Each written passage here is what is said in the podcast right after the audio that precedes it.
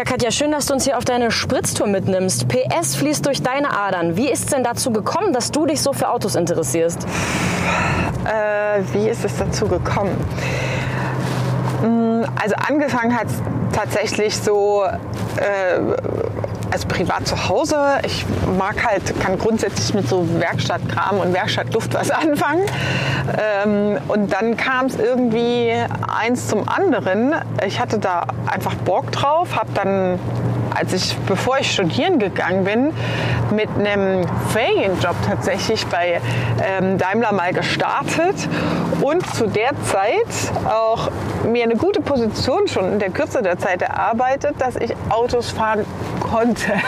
Und ich glaube, so dieses PS im Blut, das kommt vor allem, wenn man es mal selber gefahren ist. Ja, wenn man selber mal ähm, ja, 400 PS unterm Reifen hat äh, und dann mal auch dieses Fahrerlebnis hat. Äh, ja, da hat man automatisch ein Grinsen im Gesicht. Und da kam dann der Antrieb, ich will unbedingt nach meinem Studium in die Automobilbranche. Das ist ja jetzt auch schon zig Jahre her.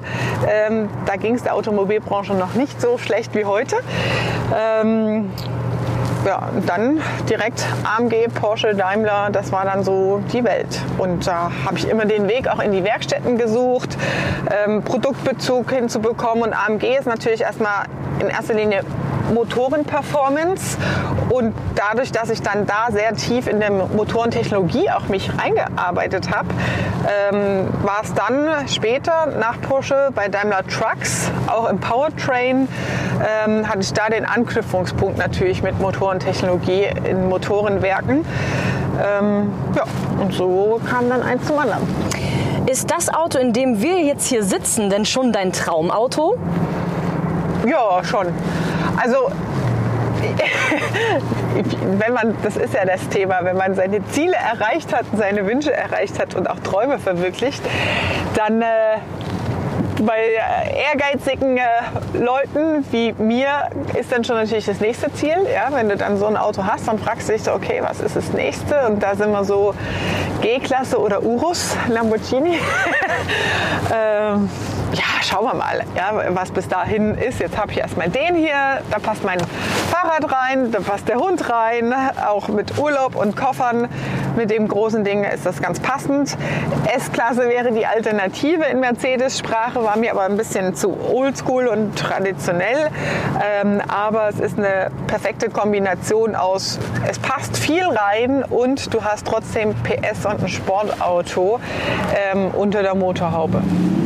Ja, Katja, du bist hier mit sehr viel PS auf der Straße unterwegs und auch deine Mission beruflich ist es ja, Unternehmen mit noch mehr PS auf die Straße zu bringen. Wie machst du das? PS in die Unternehmen, was meine ich damit?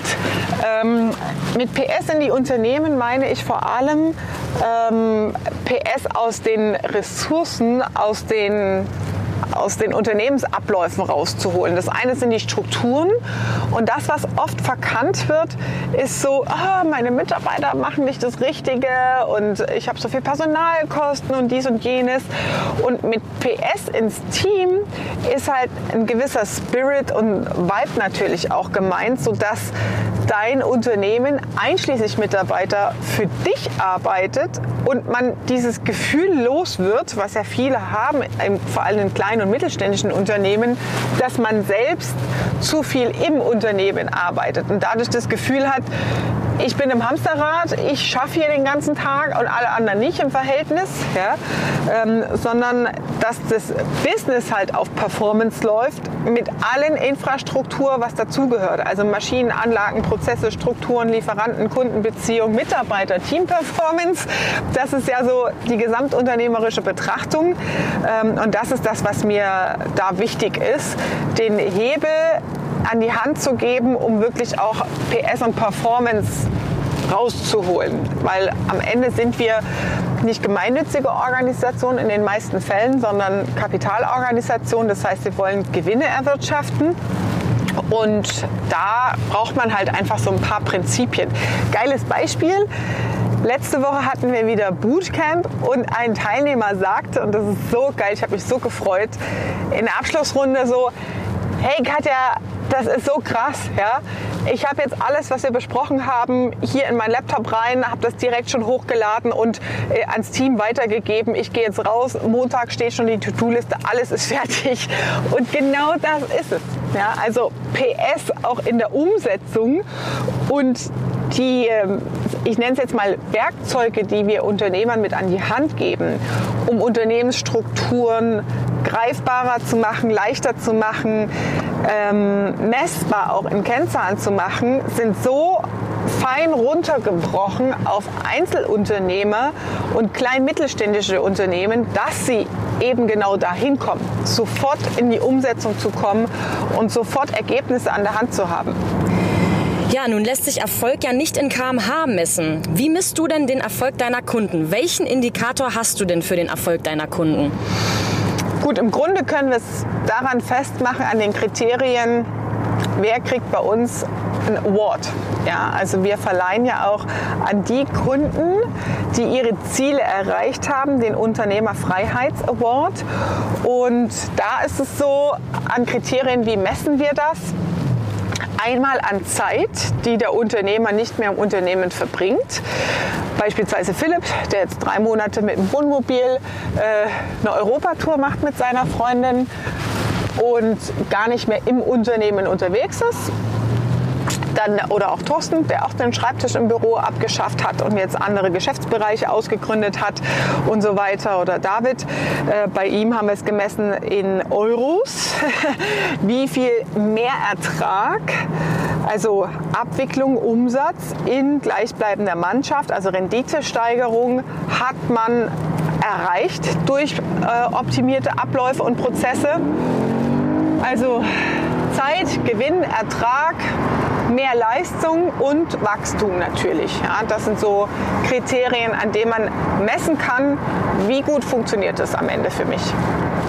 So, Katja, kommen wir zur letzten Frage. Wenn wir jetzt hier einen spontanen Roadtrip machen würden, wohin würde die Reise jetzt gehen spontan? Och, ich würde jetzt spontan entweder Amsterdam oder Paris einfach weiterfahren. Das ist äh, relativ um die Ecke von uns aus äh, auf der Deutschlandkarte. Mannheim hier, äh, wir sind sehr grenznah an Frankreich dran.